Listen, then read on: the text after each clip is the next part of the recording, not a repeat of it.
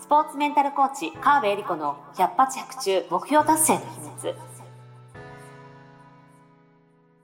この番組は、オリンピック選手のメンタルコーチ、川辺恵里子が、スポーツだけではなく、ビジネスにも教育にも共通するメンタルの整え方について、あなたからの質問にお答えしながらお届けする番組です。ジュニア選手、トップアスリート、営業マン、企業経営者の目標達成までをサポートする、ハルアス株式会社の提供でお送りします。どうも皆さんこんにちは。川辺恵里子の100発100中目標達成の秘密第63回スタートさせていただきます。ナビゲーターのトーマス J. トーマスです。そして、スポーツメンタルコーチの川辺恵里子です。よろしくお願いします。よろしくお願いいたします。さあ、始まりました、63回。どうしよう、オープニングトークまた何も考えずに始めちゃった。えっと、あれですね、先週は、あの、エナジートレーナーの大友理恵子先生にエリリが、ね。えー、相談をするというレアな回でしたけども。はい、ねなんか、ねアプローチとか手段は違うんだけど、はいはい、やっぱりその人が本当に思ってることを、うん、に自分で気づく。はい、もしくは私はコーチの場合は自分で気づく、うん、まあ、リエコさんの場合はそういうメッセージを伝えるっていう意味で、手段は違うんだけどやりたいことは一緒だなあなるほどね。っていうふうに感じますね。なるほど。なんか一緒にできたらいいななんて。いろいろ妄想が膨らんでますね。そうそうそうそうやっぱ、ね、楽しかったんでね。へえ、なんか始まったらいいですね。ねきっかけにね。ね始まっちゃうかも。始まっちゃうかも。こういうふうに言ってる時点で、まあ、リエコ様のこう、こう 神々の降臨が降りてくるかもしれないけど、まあ、こういう言霊じゃないけど、はい、まあ、そういうコーチングでは言葉の使い方ってとても大事にしてるので、こういうふうに言ってるってことはね、何かそういうものが生まれる可能性がめちゃめちゃ高まってるってことだと思うんですよ。だって考えもしなかったことでやらないじゃないですか。はいはい、ハプニングっていうのはあるかもしれないけど、自分たちが何かやりたいなということを今ここで思ってるっていうことは、それが起きる可能性が1年前にはこういうことないわけじゃないですか。まあ確かに。だけど今それが起きてるってことは可能性がすごい高まってるえすごいちょっとスピリチュアル的な 回答ですが。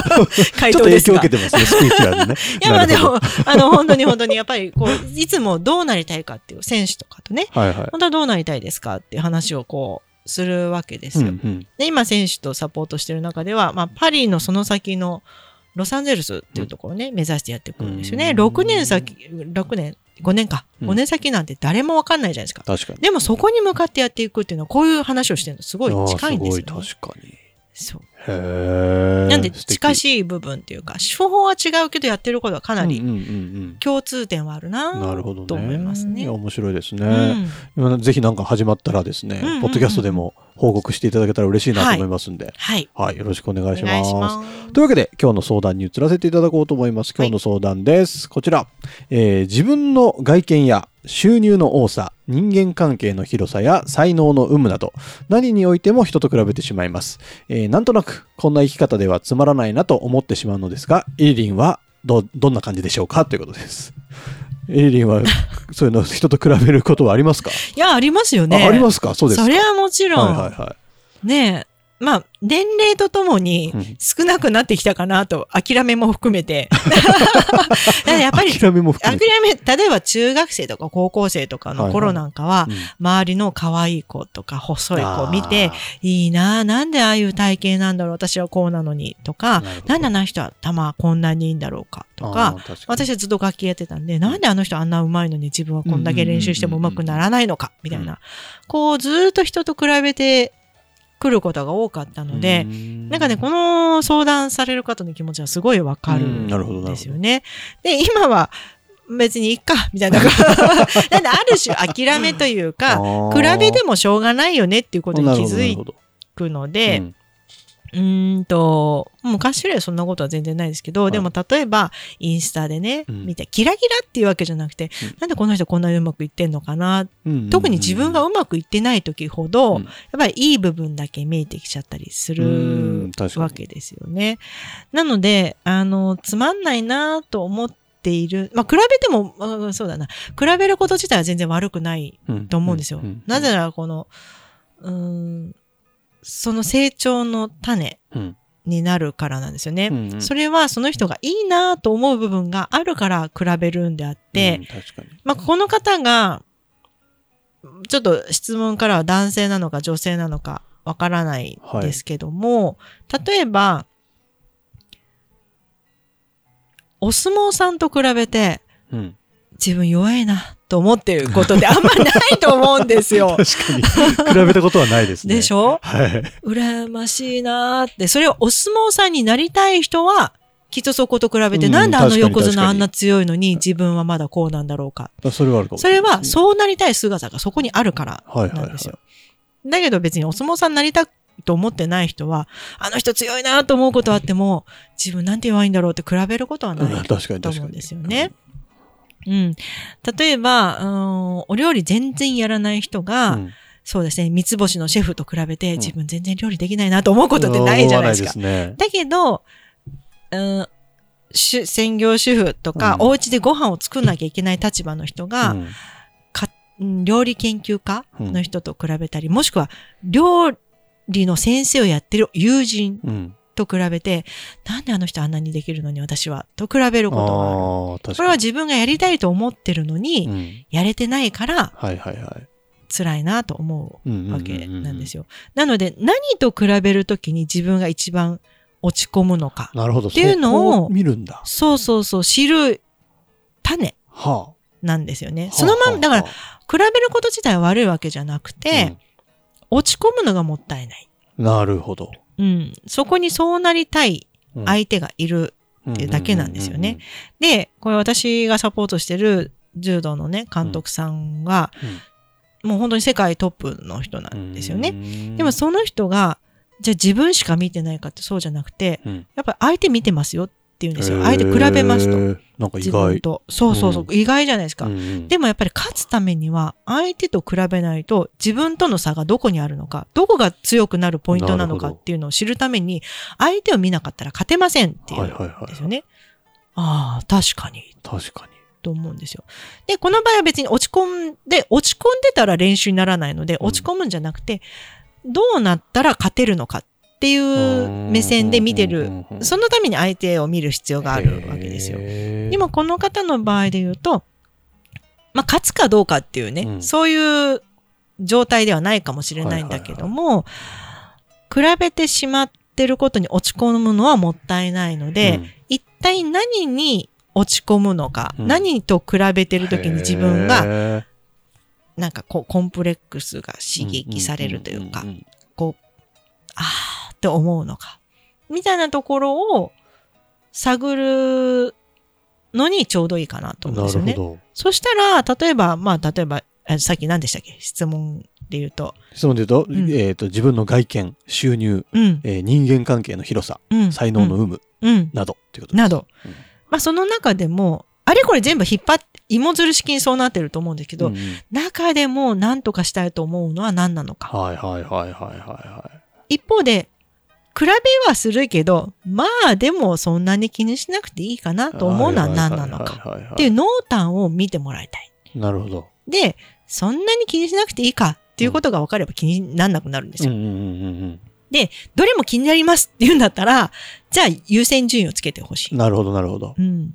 で、例えば人脈の広さとか、外見とか、まあ、どれか一個選んでもらって、うん、外見が気になるんだったら、じゃあどうしたいの？どうなりたいの？っていうところを描いて。言ったらどうしたらいいか分かりますね。そうそうそうそうそう。まあ、体型を整えたいのか、まあ、例えば女性だったら、いや、顔なんだったらメイクの技術をね、うん、高めるでもいいし、はいはい、とりあえずお風呂入った時にいつもこう、オンタオルっていうか、うん、肌を良くしたいのか、こう顔をきれいにしたいって言っても、人によって何をきれいにしたいかって結構違うんですよ。こう、例えばね、うちの娘を見ても、下は、いや、ね、14歳と16歳ですよ。はいはい、何もやんなくていいよって私は思うんですけど、でもそういう年頃ほどやりたいじゃないですか。で、ねうん、下は肌なんですよ。肌をとにかく整えたい。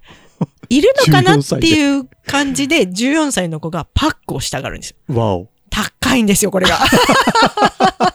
まあ、買わされるわけですけどね。買わせてますね。買わせてます。はい。なんでね、あのー、この間新大久保に行った時に、韓国コスメのパックをね、私は、あれこれ買ったら2000円も出しちゃって。